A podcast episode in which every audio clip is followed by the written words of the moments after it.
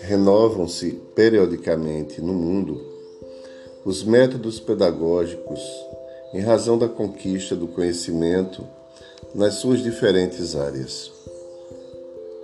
Nos últimos anos, a valiosa contribuição da psicologia infantil abriu espaço para mais profundo e claro entendimento em torno das possibilidades de aprendizagem da criança, ensejando novas técnicas para a educação.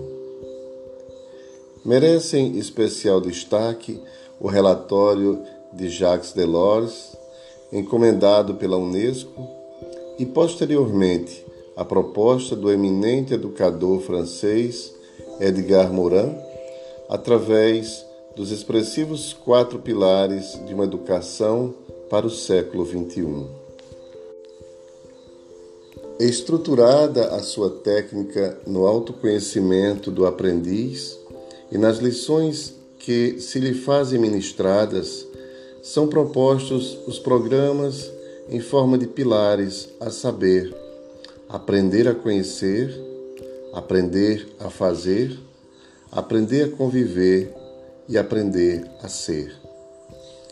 Em uma análise cuidadosa, descobre-se que esses valores encontram-se na pedagogia de Jesus, porquanto a sua preocupação constante era a da autoiluminação daqueles que o buscavam. A sua é uma mensagem incessante fundamentada no conhecimento que liberta e conduz, retirando o ser da ignorância e descortinando-lhe os horizontes infinitos do progresso espiritual que lhe está destinado. Jamais atendeu a quem quer que fosse que lhe não oferecesse a diretriz para o conhecimento de si mesmo, para que depois pudesse entender o seu próximo, passando a amar a Deus. Por outro lado, nunca tomou o fardo das aflições dos outros, ensinando cada qual a carregar a sua cruz, conforme ele o faria mais tarde, até colocá-la no Gólgota. Apontava diretrizes e induzia a criatura a segui-las, fazendo a sua parte, porquanto cada qual é responsável por tudo aquilo que se lhe torne necessário. Estimulando ao progresso, dignificou o trabalho, informando que o pai até hoje trabalha e que ele mesmo também estava trabalhando. Os seus eram sempre relacionamentos edificantes, nos quais o bem mantinha predominância, impossibilitando a distensão dos prejuízos da maledicência, do ódio, dos rancores, dos ciúmes, das disputas insensatas.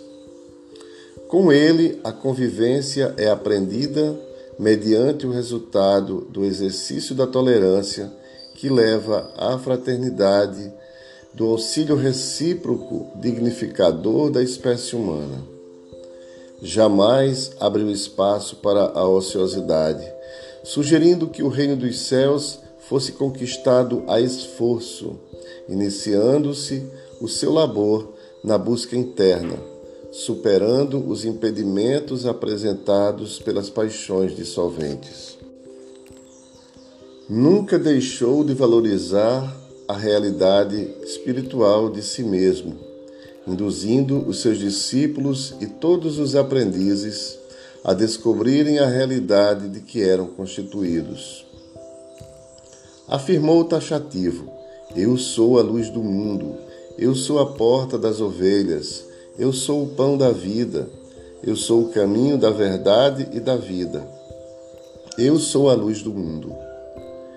Incessantemente convidava os seus ouvintes ao autoconhecimento para que se tornassem cartas vivas do Evangelho.